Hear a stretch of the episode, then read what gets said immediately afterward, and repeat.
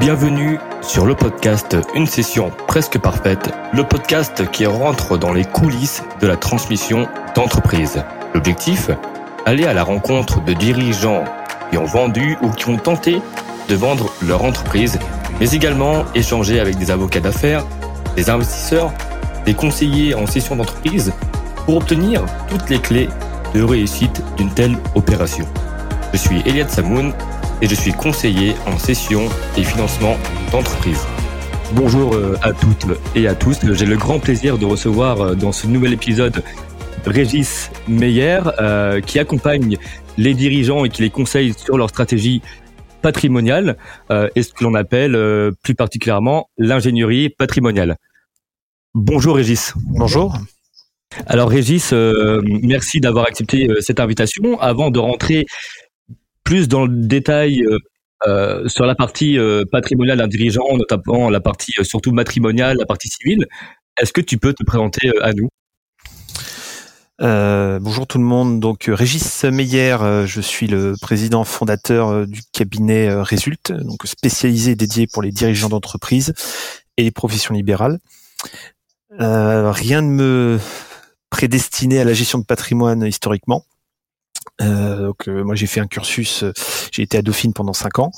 J'en suis sorti diplômé en 2006 avec un, à la base un master en supply chain management, donc la logistique. Mais je pense que j'ai choisi ça un petit peu par défaut. je crois que je fais partie d'une génération où on, voilà, on n'a pas vraiment choisi son métier, hein, puisqu'on nous disait si on n'avait pas de bac plus 5, on sera au chômage, ce qui est peut-être encore le cas aujourd'hui d'ailleurs. Voilà, et je me suis retrouvé un petit peu par hasard donc dans la logistique et notamment dans les télécoms j'ai trouvé mon premier job là-bas. Euh, bon, c'était pas trop trop ce que j'aimais finalement, et puis bon, une certaine politique euh, dans l'entreprise où c'est pas forcément celui qui qui bosse le mieux qui monte, mais celui qui qui être le plus euh, politicien. Mais j'ai eu une opportunité en 2013 puisqu'il y a eu un plan de départ volontaire dans la société dans laquelle j'étais. Donc on m'a proposé en fait du de l'argent pour que je parte. Donc j'ai pas trop trop réfléchi et je me suis dit si je dois changer de vie c'est maintenant. Mais je ne savais pas trop ce que je voulais faire. Par contre je m'étais rendu compte que j'étais très attiré par la bourse et l'immobilier. Et j'avais touché de l'argent justement de ce plan de départ. Donc bah, j'ai rencontré un CGP et je me suis dit tiens c'est peut-être pas mal c'est peut-être ça que je veux faire. Et donc j'ai réussi à me reconvertir et en 2015 j'ai voilà, j'ai été embauché par une banque privée donc je ne connaissais rien de rien mais c'était une société qui avait quand même pour euh, qui savait former ses collaborateurs. Voilà, techniquement. Et c'est vrai que moi ce qui m'intéresse c'était la bourse et l'immobilier. Et un jour, donc j'étais très jeune collaborateur. Tous les vendredis, on avait rendez-vous avec euh, pour les jeunes euh, comme moi, on avait rendez-vous avec le directeur d'agence pour euh, voilà, qui nous formait sur deux trois sujets. Et un jour, il a été remplacé par un des meilleurs CGP donc de l'agence qui avait un certain âge. il m'a dit cette phrase dont je me souviendrai toujours. Il m'a dit aujourd'hui, je fais tout mon business par le civil. Alors, je l'ai regardé avec des gros yeux, je ne comprenais absolument pas de quoi il me parlait. Et en fait, il m'a montré que le droit civil dans notre métier est quelque chose d'extrêmement important à la base, je suis pas du tout un juriste. Hein. Moi, je suis un matheux, donc je suis très à l'aise avec les chiffres. Et quand il m'a parlé de droit civil, je me suis dit, tiens, faudrait que je m'y intéresse. Je pensais que ça allait être extrêmement ennuyeux. Bah, en fait, non, c'est, je trouve ça assez passionnant. Euh, donc j'ai fait mes armes dans cette banque privée. Euh, j'ai, j'ai étudié, mais vraiment beaucoup, beaucoup, beaucoup, mais parce que voilà, je suis passionné par ça. Et j'ai fini par quitter la banque privée pour monter mon propre cabinet, donc en 2021. Parfait, bah merci beaucoup euh, Régis pour cette euh, belle présentation. Alors justement, ce cabinet, euh, donc, euh, à quoi, euh, quelle est sa vocation et quel service tu proposes pour les dirigeants? Alors, on a décidé d'avoir un positionnement assez clair. en fait, on a remarqué que beaucoup de nos confrères avaient un positionnement assez généraliste, hein, donc ils pouvaient s'adresser à tout le monde. Nous, on s'était dit, on, on, allait cibler une catégorie de personnes, c'est le dirigeant d'entreprise au sens large, donc les, ceux qui ont vraiment une société, mais aussi les entrepreneurs individuels et aussi les professions libérales. Parce qu'on a fait un constat, c'est que globalement, ils avaient beaucoup de conseils, hein, avocats, notaires, experts comptables ou autres, mais ils se rendaient compte que euh, chacun de ces conseils restait bloqué un petit peu dans sa matière et ils se parlaient pas forcément entre eux. Ou quand ils avaient un interlocuteur côté banque, ils avaient souvent quelqu'un pour le pro, quelqu'un pour le perso, mais personne vraiment avec une vision globale. Euh, et comme moi, dans les télécoms avant, j'étais chef de projet. Euh, j'ai pas inventé la roue. Hein. Je, je, me suis dit, il faut que le chef d'entreprise ait quelqu'un qui arrive à chapeauter un petit peu tout ça euh, pour lui faire gagner du temps finalement. Parce que derrière, si les conseils sont pas d'accord, bah, ils s'engueulent. Euh, et c'est c'est le dirigeant qui perd du temps à la fin et de l'argent au passage. Euh, donc, il a besoin souvent, les clients qui, qui viennent me voir aujourd'hui, enfin les prospects plutôt, euh, ils viennent me voir en disant j'aimerais bien avoir une vision un petit peu globale de tout ça. Euh, et aujourd'hui, personne n'est capable de me la fournir. Donc ça, c'est la première chose qu'on apporte. Et on va aller vraiment sur tout. Hein. Aujourd'hui, ce que les gens connaissent de gestion de patrimoine, c'est le, le fiscal, le financier, l'immobilier. Ça, c'est ce qui est connu du grand public. Mais il y a également donc la partie civile, Là, le civil, vous avez déjà beaucoup moins de personnes qui vont en parler. Et après, vous avez le social. Alors le social, là, on perd quasiment tout le monde parce que c'est pas passionnant, hein, mais il faut y aller. Mais ensuite, il y a d'autres sujets euh, qu'il faut absolument aborder avec le client. C'est toute la partie bah, déjà de droit, un petit peu de droit des affaires. On, on remplace pas les avocats, mais il faut absolument quand même qu'on ait un vernis là-dessus. Euh, savoir que quand on a une SARL, on parle de part sociale, alors que quand on a une SAS, on parle d'action. Ça n'a pas les mêmes conséquences. Euh, il faut aussi avoir toute une partie stratégie, mais qui est pour le coup ta partie, euh, Eliade, hein, puisqu'on va parler de d'OBO, LBO, de, de cash out, d'apport session ou de pacte du trade par exemple. Mais il y a aussi une dimension internationale qu'il faut avoir puisque quelqu'un qui a par exemple vécu pendant plusieurs années dans un pays, même s'il est de retour en France aujourd'hui, ça peut avoir des conséquences, notamment sur la partie civile. Il faut aussi qu'on ait un vernis économique, parce que là, par exemple, on ne sait pas encore si on est dans une période ce qu'on appelle de stagflation actuellement, donc grosse inflation mais peu de croissance, et on sait que pendant ces périodes-là, certains actifs vont se comporter mieux que d'autres. Il faut aussi savoir que bah, quand vous avez une remontée de taux d'intérêt, il faut connaître les impacts. Donc aujourd'hui, on a un crack obligataire mais c'était quasiment sûr qu'un jour les taux d'intérêt allaient remonter, surtout quand ils étaient négatifs. Donc tous ceux qui disent bon, on pouvait pas l'anticiper, c'est complètement faux. Donc aujourd'hui, donc la remontée des taux d'intérêt peut avoir un impact sur les obligations, mais après coup, peut aussi avoir un impact sur les actions et l'immobilier. Donc voilà, ce sont des choses qu'il faut anticiper. Et le dernier aspect, bah, c'est tout simplement l'émotionnel. Parce que dès que vous commencez à parler succession ou autre, il faut savoir gérer les conflits entre familles. On n'est pas psychiatre, mais voilà, il faut quand même avoir un petit peu d'empathie euh, pour essayer de trouver une solution. Parfait, Régis, c'était une réponse bah, très claire et, structurée. Tu as parlé quand même d'un aspect euh, très important et euh, qui est parfois méconnu ou, ou un, aspect sur lequel les dirigeants ne vont pas forcément prendre le temps de, de s'y attarder, c'est euh, la partie donc civile. Et là, on va parler en l'occurrence d'une société créée après le mariage, l'impact s'il y a divorce ou euh, s'il y a décès. Et après, on reviendra évidemment sur certaines opérations de haut de bilan. Euh, quel impact aussi euh, une société créée après le mariage peut-il peut-elle avoir En France, aujourd'hui, il existe quatre régimes matrimoniaux, en réalité cinq voire même six, parce qu'il y a aussi un régime que je n'ai encore jamais vu qui s'appelle le régime franco-allemand. mais aujourd'hui, les deux régimes matrimoniaux qu'on va retrouver le plus chez nos clients, c'est mariés donc sans contrat, donc qui est le régime légal, la communauté de biens réduite Zazake, et la séparation de biens. Ce sont les deux qu'on va retrouver le plus. Là où il y a un vrai danger, c'est sur le régime légal, en fait. Donc le régime légal veut dire qu'on n'est pas passé par un notaire pour se marier. Ce n'est pas obligatoire. Donc, si vous voulez un autre régime matrimonial que le régime légal, vous devez passer chez un notaire pour faire ce qu'on appelle un contrat de mariage, même si j'aime pas forcément ce terme. Et en fait, ce régime légal, si vous ne le comprenez pas, il peut être extrêmement dangereux. Et notamment, on s'aperçoit des implications de ce régime matrimonial le jour où on divorce. Alors pourquoi ça, ça peut poser problème? En fait, euh, ce régime légal dit que tout ce que vous allez acquérir après mariage sera dans la communauté. Euh, sauf si ce sont des choses que vous avez acquis avec des biens propres ou autres, mais on pour l'instant on va rester simple. Les revenus, tous les revenus, même ceux issus de biens propres ou autres, deviennent communs. Prenons un exemple d'un chef d'entreprise. Euh, voilà, il, il, était salarié, il a décidé d'arrêter. Donc il arrive à négocier un départ avec son employeur, il touche une certaine somme et avec cette somme-là, il met 10 000 euros dans le capital social d'une société. Pas de chance pour lui, ça marche super bien. Et la société, au bout de 5-6 ans, vaut 5 millions d'euros. C'est top. Sauf qu'aujourd'hui, les 10 000 euros, vu que ça provient de, donc de, finalement de revenus d'activité, même si c'était euh, dans le cadre d'un départ de société, ces 10 000 euros ont été financés par la communauté. Donc sur le principe, la société, elle appartient pas à monsieur, même si c'est lui qui la dirige, elle appartient à la communauté. Alors certains diront oui, mais euh, lors de la création de la société, on, va demander au conjoint de renoncer à sa qualité d'associé. Donc effectivement, on a réglé le problème du pouvoir, c'est-à-dire que le conjoint n'a pas de pouvoir de décision sur la société. Pour autant, la société appartient quand même à la communauté, donc in fine au conjoint. Pourquoi ça pose problème? Premier problème, en cas de divorce déjà. En cas de divorce, ben, la boîte vaut 5 millions. Euh, ben, il y a 5 millions pour madame, ou monsieur, si tout dépend qui est le conjoint, euh, qui ne gère pas la boîte. Donc, alors très souvent, il aura donc des parts de la société. Mais ça peut poser problème. L'autre problème, c'est en cas de décès. Parce qu'en cas de décès, imaginons que le conjoint qui ne travaille pas dans la société décède, ben on est censé mettre la boîte commune dans la succession. Et si on a une boîte à 5 millions, voire 6, voire 10 millions, il y aura des frais de succession à payer. Euh, donc celui qui paye les frais de succession, c'est pas le conjoint, puisque le conjoint, lui, il n'y a pas de frais de succession entre conjoints, mais il y aura potentiellement des enfants. Donc souvent, c'est le, c'est le parent qui paye pour les enfants. Il faut avoir de quoi payer. C'est pas la boîte qui peut payer les frais de succession. Ça, c'est complètement interdit. Donc souvent, on doit faire une distribution de dividendes si jamais il y, a, assez, mais des fois, il n'y a pas assez. Et des fois, on est obligé de vendre la société pour payer les droits. Ça pose quand même un petit problème. Alors, il y a des en cas de divorce, il n'y a pas trop de solutions. En cas de décès, par contre, il y en a un. On peut aménager le régime matrimonial pour faire en sorte que la boîte ne se retrouve pas dans la succession. Il y a des choses qu'on peut adapter. Euh, après, si une personne est mariée sous le régime de la communauté, se dit tiens, je veux créer ma société. Ah bah tiens, j'ai écouté ce podcast, est-ce que je peux changer de régime matrimonial? Il y a deux solutions. Soit on change de régime matrimonial, on passe en séparation de biens, mais il faut faire attention puisque on va liquider la communauté. Donc s'il y a déjà beaucoup de biens dans la communauté, ben ça peut coûter un peu d'argent.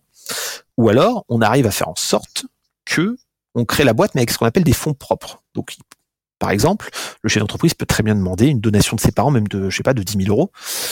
Et avec ces 10 000 euros, il va créer la société. Alors, il, il, met bien dans les statuts que, ça, que les fonds sont des biens propres et qu'il veut que ça reste tel quel. Et là, la société restera un bien propre. C'est tellement euh, intéressant de bien comprendre, euh, euh Régis. Euh, un conseil, enfin des conseils que tu donnerais justement sur un dirigeant qui qui réfléchit sur cet aspect-là, les avantages, inconvénients de, bah, de, chacun de, ces deux régimes. Est-ce que tu, peux nous faire un, bref bilan tableau Ouf. Alors, donc le régime légal, il a un avantage, c'est que il permet de protéger potentiellement un conjoint qui travaille pas ou où il y a des grosses euh, différences de revenus. Ça, c'est quand même pas mal. Euh, il faut juste comprendre le mécanisme. D'accord?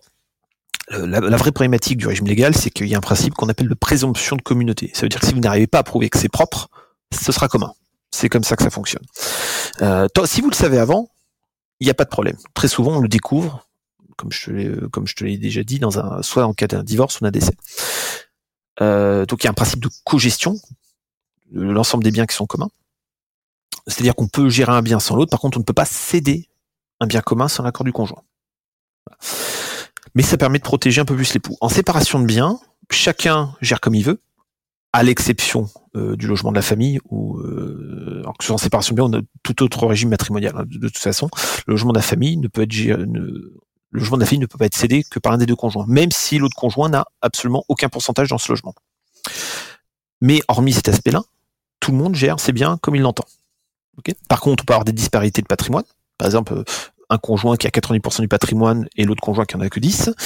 Euh, donc si jamais il y a décès ou divorce, bon divorce, bon bah il y a un conjoint qui se retrouve pas grand chose, et en cas de décès, même si potentiellement il va hériter, il héritera pas de tout puisqu'il y a des enfants à côté.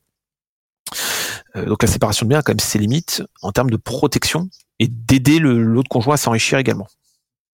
Maintenant, en aménagement régime matrimonial correctement, on peut très bien avoir une séparation de biens, mais mettre dans la séparation de biens une sorte de communauté qu'on va appeler une société d'acquéreurs. Alors, ce n'est pas une société, mais c'est quand même le terme aujourd'hui qu'on utilise pour avoir une communauté permettant au conjoint potentiellement de soit profiter de l'enrichissement ou même de le protéger en cas de décès. Donc on peut faire à peu près ce qu'on veut, on peut vraiment aménager son régime matrimonial comme on veut. La question derrière, ça va être, euh, si demain vous êtes en régime légal et que vous avez une société, que se passe-t-il si demain vous faites une augmentation de capital, par exemple? Euh, Si demain, voilà, vous avez un bien qui est donc commun, euh, ou même, même au-delà, au-delà de ça, vous êtes en vous êtes en régime légal, la société a, été créée après mariage, pas de problème. La société, donc, elle appartient à un des conjoints.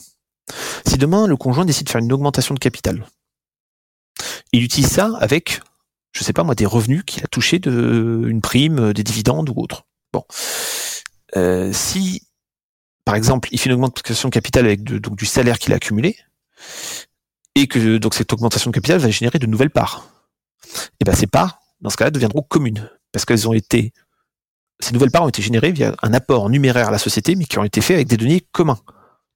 Ça peut poser problème. Donc, faut le savoir avant. ou alors, si vous faites une augmentation de capital, mais par incorporation des réserves, étant donné que la société est euh, propre à monsieur, si vous faites une augmentation de capital par incorporation de réserve, on pourrait se poser la question, bah, les nouvelles parts, est-ce qu'elles sont communes ou propres? Là-dessus, il n'y a pas de débat, elles resteront propres, euh, puisqu'on considérera euh, en droit civil que c'est un propre par accroissement. Mais il faut quand même systématiquement poser la question. Donc, euh, chef d'entreprise, régime légal égal danger. Il faut, il faut pas forcément tout changer, mais se poser les bonnes questions à chaque fois qu'on fait quelque chose. Alors, Régis, qu'est-ce qui se passe euh, si le dirigeant euh, justement décède et qu'il n'a pas d'autres associés ah, ça pose un problème puisque si le dirigeant n'est plus là, bah, ça veut dire que le, celui qui peut prendre les décisions n'est plus là. Euh, si rien n'a été prévu, ça a posé quand même un sacré problème. Euh, parce que euh, il faut que la succession se règle. Euh, donc potentiellement, il faut au moins six mois. Mais pendant ce temps-là, il faut gérer la boîte. S'il y a personne pour gérer la boîte à sa place, faut potentiellement la revendre à un bon prix. Mais pour la revendre, bah, faut quand même qu'elle soit au moins gérée pendant ce laps de temps. Et très souvent, ce n'est jamais prévu. Euh, en France, ça va vous paraître logique, mais en France, 70% des entreprises disparaissent après la mort de leurs dirigeants. On le dit comme ça, ça paraît évident. Euh, vous allez en Allemagne, je crois que c'est entre 20 et 30% La vraie problématique, c'est que on ne prévoit pas. On se dit bon, au pire, si je décède, la boîte sera vendue. Oui, la boîte sera vendue. S'il y a quelqu'un aux commandes pendant ce temps-là, euh, si demain, euh, demain vous êtes dans un avion, il y a un pilote, la personne décède, on n'a pas prévu un pilote automatique ou autre, bon bah l'avion il s'écrase. C'est ce qui va se passer pour la société. donc vous allez refourguer une société à un conjoint qui ne sait pas gérer la boîte, et en plus, il doit la vendre à quelqu'un. Comment il va faire? Donc, par contre, ce qui peut être prévu par le chef d'entreprise, c'est voilà, si demain je disparais ou tout simplement demain je fais j'ai un accident, je fais un coma pendant six mois, mais je reviens après, c'est qui gère la boîte pendant que je suis pas là? Donc, vous pouvez, il y a plusieurs choses à faire. Donc, soit vous prévoyez quelque chose, ça peut être dans les statuts, mais aussi aller chez votre notaire et faire ce qu'on appelle des mandats de protection future ou des mandats à titre posthume. C'est-à-dire que vous déléguez votre pouvoir à quelqu'un d'autre quand vous n'êtes pas là. Ça, c'est la première euh, chose à faire. Et si vous avez un associé, même chose. Demain, vous avez un associé, c'est bien de prévoir ça dans le pacte d'associé. Imaginons demain, vous, le chef d'entreprise tombe dans le coma, il est pas là pendant six mois. Quel pouvoir il donne à son associé? Parce que si vous lui dites je lui donne les pleins pouvoirs, c'est-à-dire qu'il peut vendre la boîte sans, euh, sans vous, puisque vous lui avez donné le pouvoir pour ça. Donc il faut arriver à lui donner certains pouvoirs et surtout quelle rémunération vous allez lui donner derrière? Parce que si vous dites voilà, si je suis pas là, c'est toi qui gères la boîte, tu vas avoir trois fois plus de boulot mais tu gagnes la même chose, il va peut-être pas être d'accord. Donc tout, voilà, il faut vraiment voir la personne morale comme une, vraiment comme une, une personne à part entière. C'est qui va pouvoir la gérer. Donc il faut pouvoir protéger la société quand le dirigeant disparaît, parce que c'est ça qui va permettre de maintenir un certain patrimoine, de revendre, pour que derrière le conjoint soit protégé avec les fruits de la vente de cette entreprise. Ça, souvent, ce n'est pas fait. C'est pas des sujets très fun on n'a pas envie de le faire. Même un simple testament, des fois, on n'a pas envie de le faire. Et c'est facile pour moi. Hein, j'en propose souvent à mes clients d'aller faire un testament chez leur notaire. Par contre, bizarrement, quand j'ai dû faire le mien, je m'y suis repris à trois fois. Parce que psychologiquement, c'est quand même, euh, c'est quand même euh, pas top. Mais il faut le faire quand justement quand on est en bonne santé, qu'on n'a plus de problème derrière. Parce que moi, j'en ai vu hein, des boîtes qui valaient plus rien quand la personne était décédée. C'est lui qui avait tous les codes pour tout. Voilà. Donc, euh, et en plus derrière, vous plantez quand même des salariés. Hein. Les salariés du jour au lendemain, ils se retrouvent sans emploi. Ah, donc les salariés, les fournisseurs, la famille. Voilà, il faut prévoir ce genre de choses. Donc il faut protéger la boîte en cas de décès de son dirigeant. Donc euh, l'anticipation, le, maître mot. Alors tu, on, a parlé là de, de euh, en cas de décès, de, même s'il y a une scission, euh, qu'en est-il Est-ce qu'on peut revenir, Régis, sur la partie augmentation de, capital, échange de titres, par rapport à une entreprise qui a été créée soit avant le mariage ou après le mariage? Parce que c'est un sujet euh, euh, qui, est, très intéressant. Est-ce que tu peux revenir sur euh, ce sujet? Bien sûr. Alors quand vous êtes en séparation de biens, il n'y a pas trop de débat. Voilà, c'est tout dépend qui en séparation de biens. si vous faites une augmentation de capital, par exemple vous apportez 10 000, si les 10 000 appartiennent au conjoint qui possède la boîte, bon bah les nouvelles parts sont au conjoint. si par contre vous dites à votre conjoint bah apporte 5 000, bon bah il aura, il aura des parts. C'est très simple.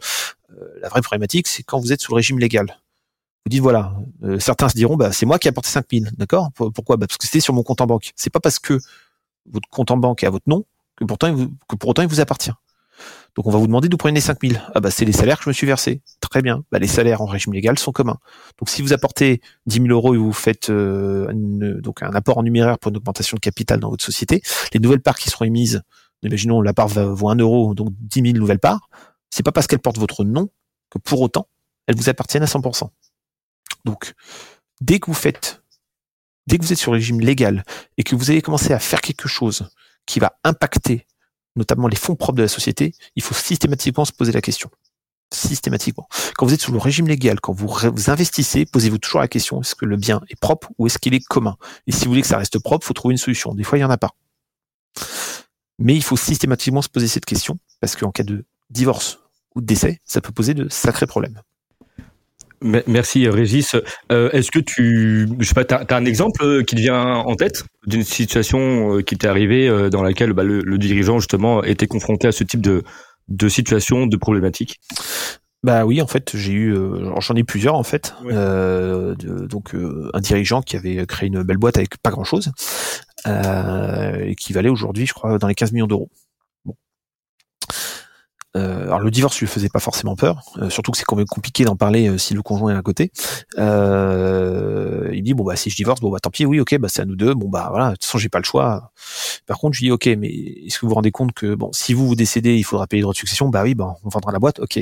Si votre femme décède est-ce que vous savez qu'il faut aussi payer les frais de succession? Alors là il est tombé des nues. Attendez je comprends pas ma, ma femme travaille pas là-dedans certes mais aujourd'hui elle a pas de pouvoir de décision clairement mais par contre elle a le pouvoir faut distinguer toujours l'avoir et le pouvoir. Elle, euh, pardon, elle a l'avoir, pardon. C'est-à-dire qu'elle possède, elle a, elle a pas de, elle peut pas prendre de décision, mais elle possède ces sociétés pour autant. Donc, si demain, votre boîte vaut 15 millions, si demain, il vous arrive quelque chose, on va devoir liquider la communauté. Donc, dans la communauté, il y a au moins ces 15 millions-là. Donc, 7, millions et demi. Vu que vous n'avez pris aucune disposition chez votre notaire, par défaut, vous aurez soit le droit de prendre du fruit, soit un quart sur euh, cette partie-là. Donc, ça veut dire que vos enfants, il en avait deux, soit toucheront la propriété, soit la pleine propriété. Donc potentiellement des nouveaux associés, mineurs. Donc déjà, il faut savoir ce qui a été prévu dans les statuts par rapport à ça. Bon, en général, c'est fait, mais des fois, ça l'est pas toujours. Et donc ça veut dire que si demain vous prenez du fruit, vos enfants vont avoir 7 millions et demi à se partager à deux. Donc en nue propriété, donc ça va abaisser la valeur puisqu'on va prendre le barème fiscal. Et là, on a évalué la nue propriété à 50%, mais il faut quand même payer des droits là-dessus. Et en fait, le chef d'entreprise avait tout tout son patrimoine, c'était sa société. Et là, on s'était dit, ben, il n'y a pas assez de dividendes, donc soit il est obligé de prendre un emprunt, et parfois, euh, ben, parfois on est obligé de vendre des parts. C'est pas forcément ce qu'on veut. Ou peut-être faire après, je sais pas si on peut faire des opérations de d'OBO éventuellement, justement pour comme euh, là, là on, on un travers toi bien sûr, euh, pour se faire acheter ses propres parts, disposer de liquidité pour payer.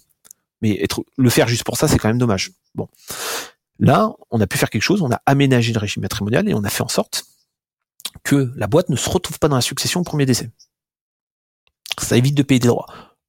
Le désavantage de tout ça, par contre, c'est que la boîte se retrouvera dans la succession au deuxième décès, et donc potentiellement plus de frais de succession à payer. Mais il vaut mieux payer beaucoup plus plus tard, puisque la boîte sera revendue, plutôt que mettre en péril la boîte pour payer des frais tout de suite. Donc, je répète, pas de contrat de mariage j'ai une société égale alerte rouge. Il faut vraiment se poser les questions. Tu fais très bien d'alerter sur ce point essentiel, au final, qui, qui est quand même euh, peut-être pas assez, méconnu, ou du moins pas assez euh, travaillé. Alors, pour rester sur l'augmentation de capital, euh, et revenir sur, sur, sur aussi un, nouveau point sur cette partie-là, est-ce que l'accord des, des, conjoints est-il requis pour une augmentation de capital ou, ou un échange de titres? Alors, euh, bah, déjà pour une augmentation de capital, euh, déjà faut l'accord des associés, de manière générale. Bon, euh, après pour les échanges de titres, euh, non. Aujourd'hui, enfin, le, le, conjoint qui donc dispose d'une d'une société et veut apporter par exemple sa société une holding, il n'a pas besoin de l'accord du conjoint. D'accord? Par contre, si demain il veut céder des titres de sa société, il faut voir si les titres sont communs ou pas. Si les titres sont communs, tout va dépendre de la nature de la société. Si vous avez une SARL ou une SCI, ce sont des parts sociales. On ne peut pas, la règle générale, c'est qu'on ne peut pas disposer de biens communs sans l'accord du conjoint. Mais il y a une exception, notamment si vous êtes en SA ou SAS, puisque vous avez des actions. Les actions doivent être librement euh, vendables, donc pas besoin de l'accord du conjoint. Par contre, le prix de vente doit ensuite euh, peut pas être accaparé que par un seul des conjoints.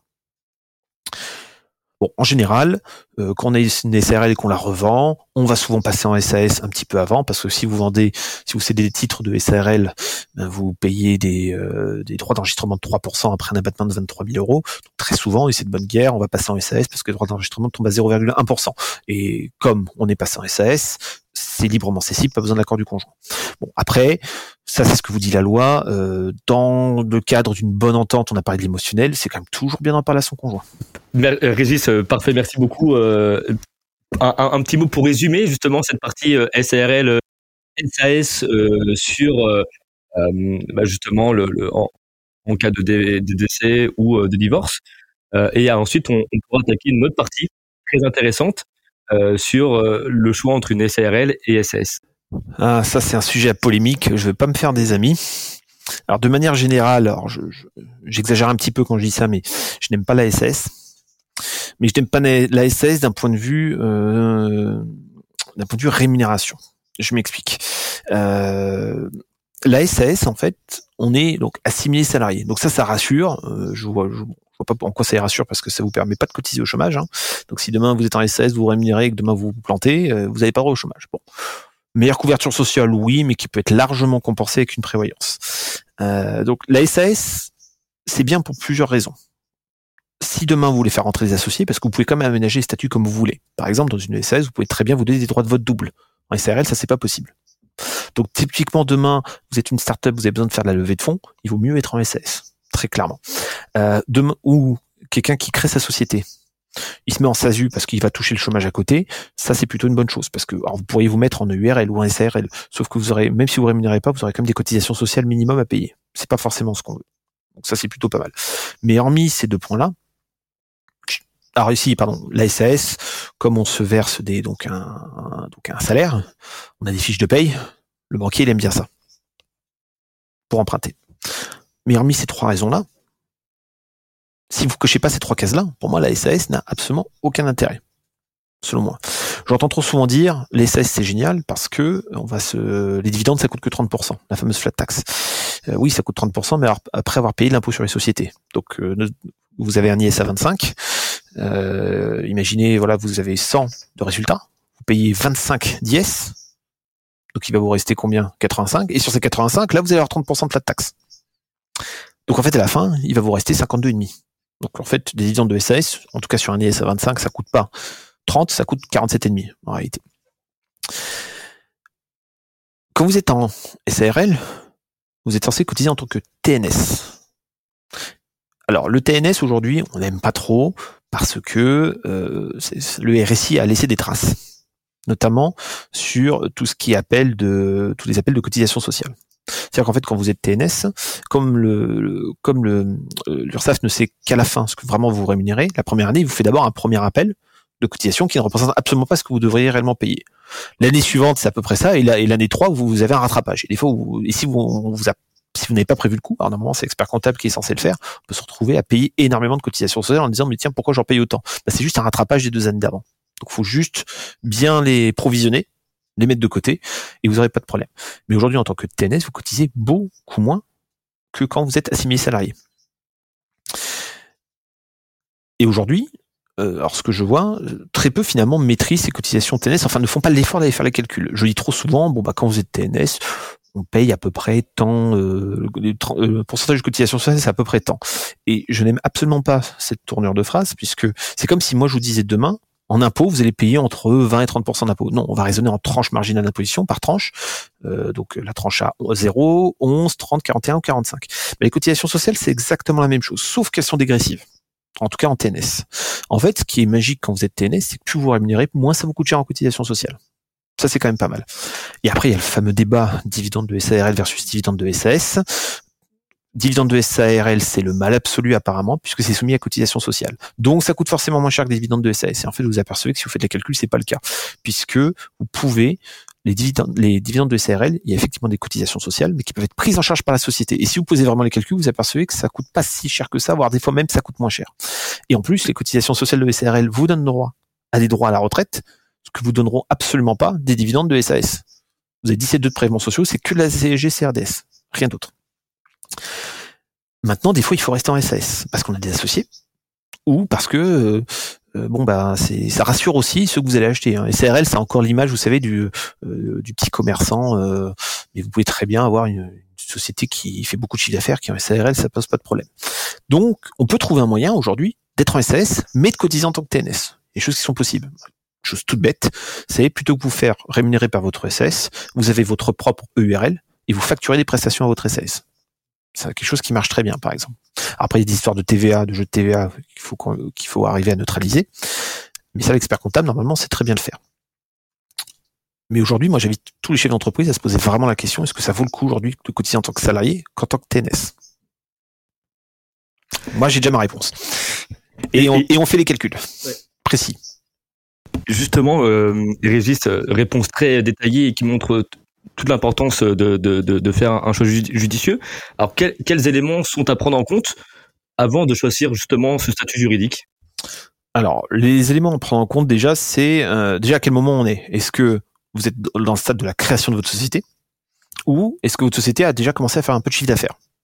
Bon, quand vous êtes au stade de la création de la société, c'est vrai que là, je vais plutôt préconiser de la SS.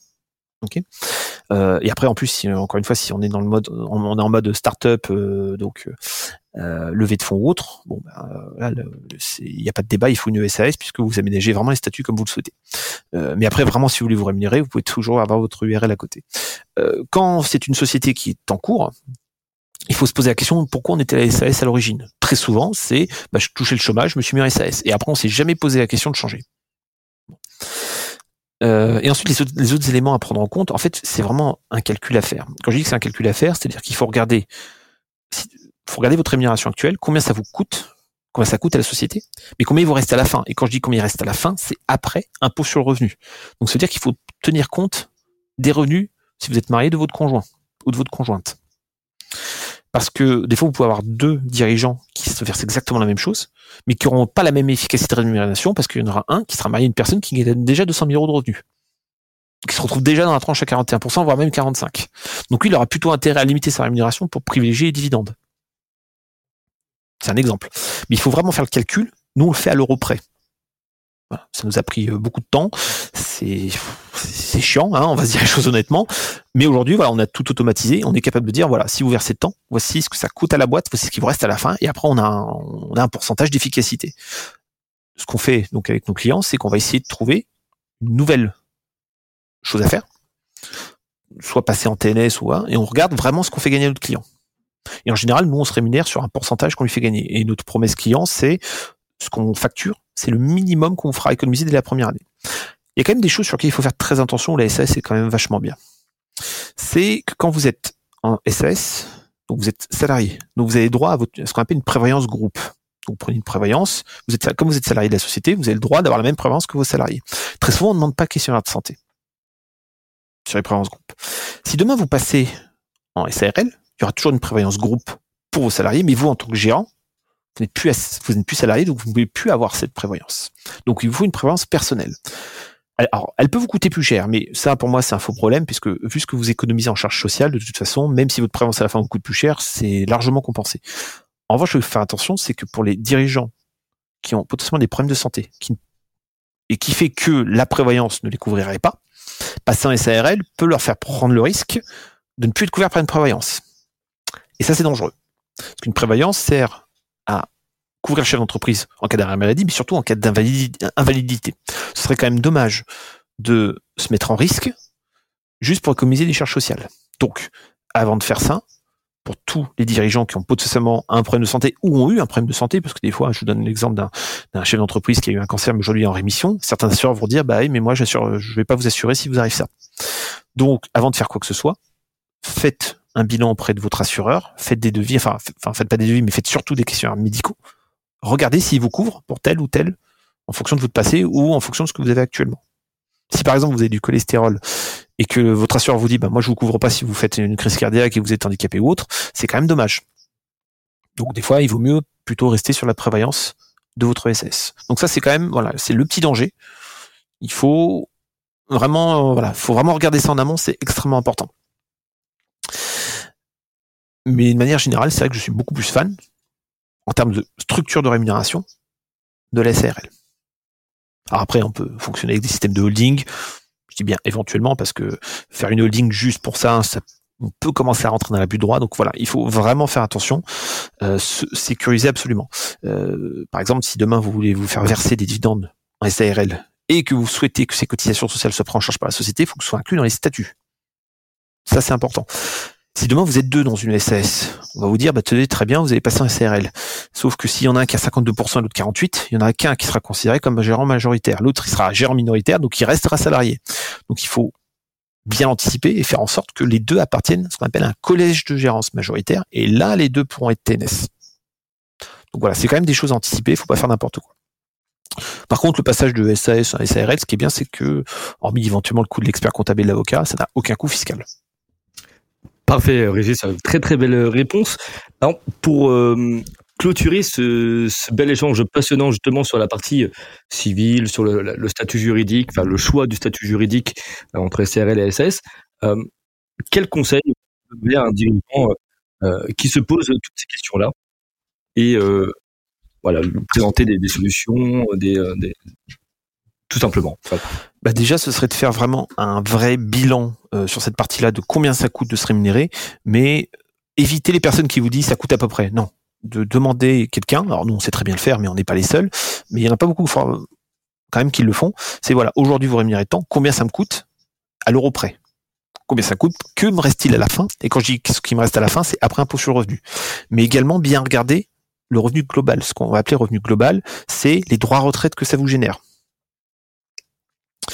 Euh, parce que pour certains chefs d'entreprise, ils s'en foutent complètement, pas de problème, mais pour d'autres, voilà, c'est bien de se dire, ok, c'est vrai que si je regarde le revenu disponible, un instant T, il me reste à la fin que 50%. Par contre, si je regarde mon revenu global avec cotisation retraite, ah bah tiens, il m'en reste 65. Voilà. Donc après, tout dépend ce qui est important pour le chef d'entreprise. Donc déjà, des calculs à l'euro près. Ça, c'est extrêmement important. Euh, parce que si on peut pas prendre de décision tant qu'on n'a pas de chiffres sous les yeux. Euh, nous, on est pareil. C'est d'ailleurs pour ça qu'on a appelé le cabinet Résulte. C'est parce que voilà, on peut, je vois pas comment on peut prendre de décision quand on n'a pas les chiffres sous les yeux. Donc toutes les personnes qui vous disent ça coûte à peu près tant, c'est soit soit ils font le calcul, soit ils le font, euh, soit vous passez à quelqu'un d'autre. Ça c'est extrêmement important. derrière, ça va dépendre aussi de donc est-ce que le dirigeant des problèmes de santé? Est-ce qu'il a un projet immobilier après coup? Parce que s'il a un projet immobilier, il vaut mieux peut-être rester en SAS le temps de faire financer son immobilier, parce que si vous passez un SARL, vous avez certaines banques qui vont dire, bah, c'est une nouvelle société, j'attends trois ans. Donc, faut quand même faire attention à ça. Euh, bon, ça, les experts comptables sont quand même assez bons là-dessus, donc voilà, quand même euh, bien fixer ça avec son expert comptable. Et euh, ça, me paraît déjà pas mal en fait. c'est déjà pas mal, comme tu as dit, même beaucoup. Donc, euh, un petit mot pour la fin, Régis. Euh, ce que tu veux. Je te laisse la liberté de t'exprimer un mot, une phrase, un discours. ah. comment résumer ça? Bah, alors, il est important, bon, c'est un peu bateau ce que je veux dire, mais il est quand même important pour le chef d'entreprise de se faire accompagner, mais il faut vraiment qu'il ait un interlocuteur qui, arrive à avoir une vraie, vraie vision globale. Hein. Euh, alors, ça veut pas dire tout maîtriser.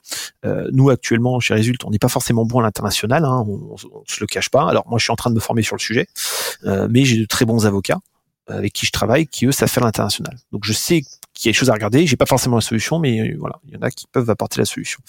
mais vraiment de bien s'entourer, avoir un interlocuteur qui arrive vraiment à fonctionner en mode projet.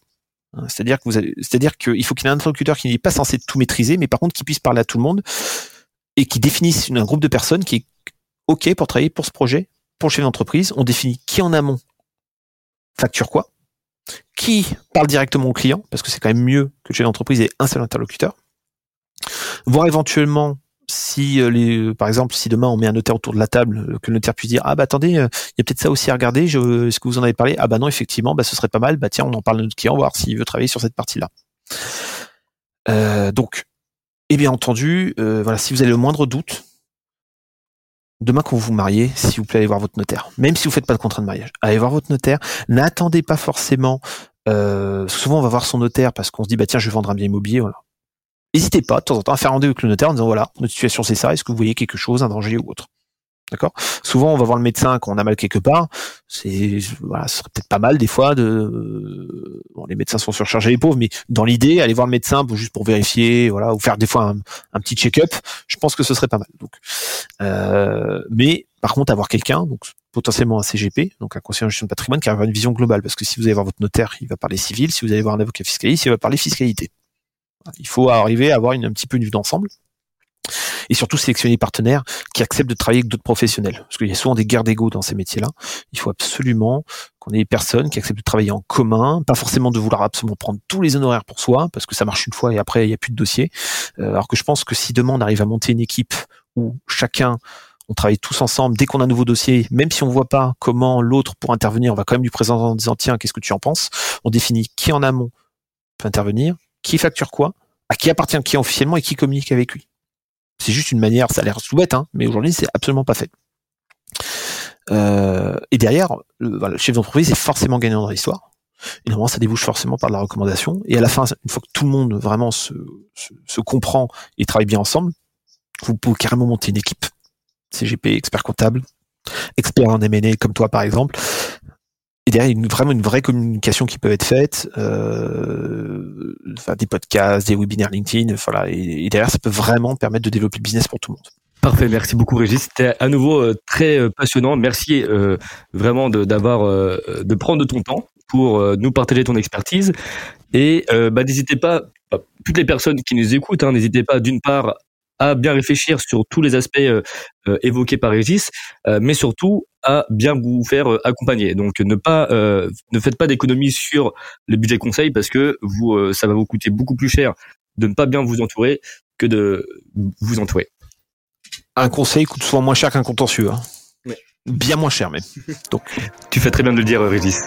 Merci à nouveau. Merci. à